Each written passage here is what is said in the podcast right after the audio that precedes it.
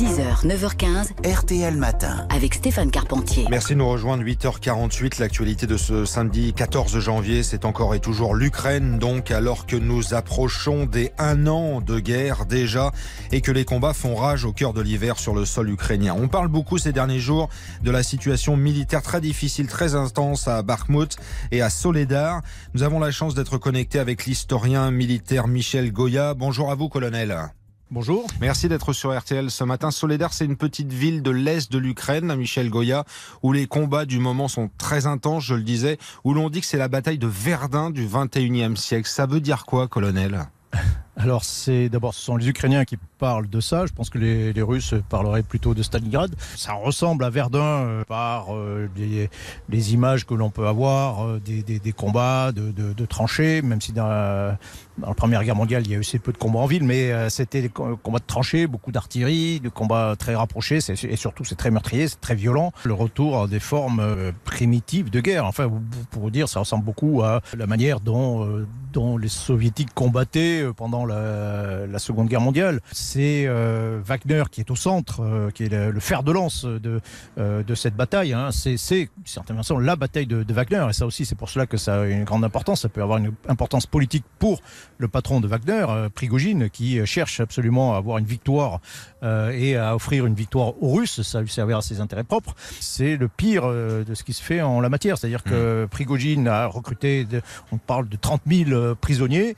Et ces prisonniers servent essentiellement, j'aime pas ce terme, mais de, de chair à canon. Quoi. Euh, les Ukrainiens parlent de soldats à usage unique, euh, de consommables. C'est-à-dire que c'est des, voilà, des, des, des gens qui sont envoyés euh, en première ligne, en assaut, pour essayer de, de saturer euh, les défenses ukrainiennes, ou au moins de savoir où sont les défenseurs ukrainiens. Puis derrière, bah, vous avez l'artillerie et des troupes un peu plus aguerries, compétentes, qui, qui mènent l'assaut ensuite. Mais tout ça était, est extraordinairement meurtrier. On soupçonne d'ailleurs Wagner d'avoir intro- réintroduit ce que pendant la Seconde Guerre mondiale on appelait les détachements de barrage, c'est-à-dire des gens qui sont là pour pour stimuler le moral de, de ces soldats, ces, ces beaux, qui, ces qui sont envoyés euh, en première ligne euh, à l'assaut, en euh, leur promettant une mort certaine s'ils s'ils reculaient.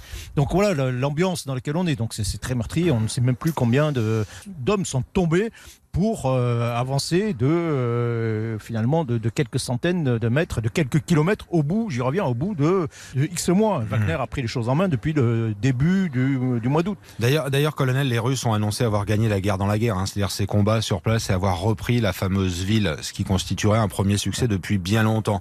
C'est pas garanti que ce soit vrai. Hein.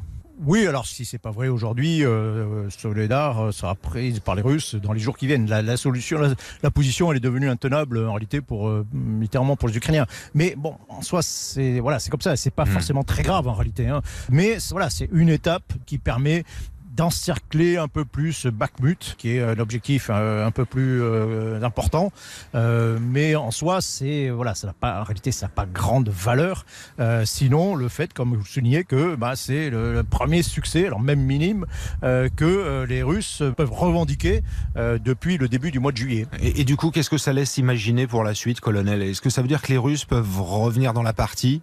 Ah, ils l'espèrent euh, certainement. hein. Ils ont mobilisé 300 000 hommes. Il y a 150 000 qui ont été engagés euh, d'abord euh, pour rétablir un peu la situation. Il y a 150 000 qui attendent qui être- qui- pour être engagés à nouveau. Peut-être d'autres derrière qui seront envoyés, avec sans doute l'espoir de, de, de reprendre un peu l'initiative et de reprendre le, le combat, euh, je veux dire, à leur compte et de à nouveau euh, avancer et peut-être reconquérir complètement le Donbass, qui était leur objectif. Mhm. Mais de l'autre côté, si euh, s'il faut euh, six mois pour s'emparer de Bakhmut, euh, bah, il faudra deux ans pour euh, atteindre Kramatorsk, qui est à, à 40 km plus loin et qui est l'objectif euh, principal de- du Donbass. C'est cette victoire de, de petite victoire solidaire, c'est aussi une victoire à la Pyrrhus, hein, c'est-à-dire Mhm. que c'est payé tellement cher, ça demandait tellement de temps, avancer à ce prix, c'est pas gagné. Ouais, Une guerre qui va durer encore. Hein. Ah, Certainement, Mhm. certainement. Vous savez, ce type de conflit, c'est soit très court parce que c'est très violent, il y a un, un vainqueur qui s'impose très vite, soit c'est très long, ça se compte en jours ou ça se compte en années parce que dès, dès que dès qu'on peut, dès qu'il y a un équilibre des forces, ben on s'enterre, on se protège et euh, la guerre de mouvement qu'il y avait au début, hein, euh, les grandes offensives, se, se transforme en guerre de, de position et de tranchées. Et là, c'est évidemment beaucoup plus long. Et euh, à ce stade, on n'a absolument aucune idée de la, la forme et de la date que pourrait avoir la fin de la fin de cette guerre. Les Ukrainiens, ils vont avoir besoin de quoi, là, dans un premier temps? D'armement supplémentaire pour résister? Alors, ils ont besoin, oui, bien sûr, ils ont toujours besoin euh, d'armement, d'équipement, de, de, tout en réalité. Hein. Ils ont besoin d'argent. Euh, mais après, oui, sur le, sur le terrain, bah, les, les, pertes sont, sont terribles. Les, euh, les, pertes humaines, bien sûr, mais aussi les pertes matérielles. 600 chars de bataille, à peu près, on peut estimer, depuis le début de la guerre. Ils ont besoin de tout. Hein. Ils ont besoin, on leur a fourni de l'artillerie euh, moderne. Ça a eu un effet euh, considérable durant cet été. Ils ont besoin d'artillerie anti-aérienne pour frapper les missiles qui s'abattent sur, sur les villes. Et ils ont besoin peut-être maintenant de moyens pour continuer à mener le combat au sol et peut-être même de, de, renouer un peu avec la manœuvre, avec les mouvements maintenant que le sol est froid et devient gelé. Donc c'est pour ça que l'on parle maintenant de livraison de, de, de véhicules blindés de, tout genre pour transporter les troupes, de chars de bataille, etc. etc. Ils ont aussi besoin de munitions, ils ont besoin de carburant, ils ont besoin de, tout pour, pour mener un combat à très grande échelle et d'une très grande violence et sur euh, encore de longs mois. Merci de nous avoir éclairé ce et décrit la situation. Colonel Goya, invité de, de RTL Matin, entretien évidemment qu'on peut retrouver dès maintenant sur notre site rtl.fr. Merci colonel. Merci à vous.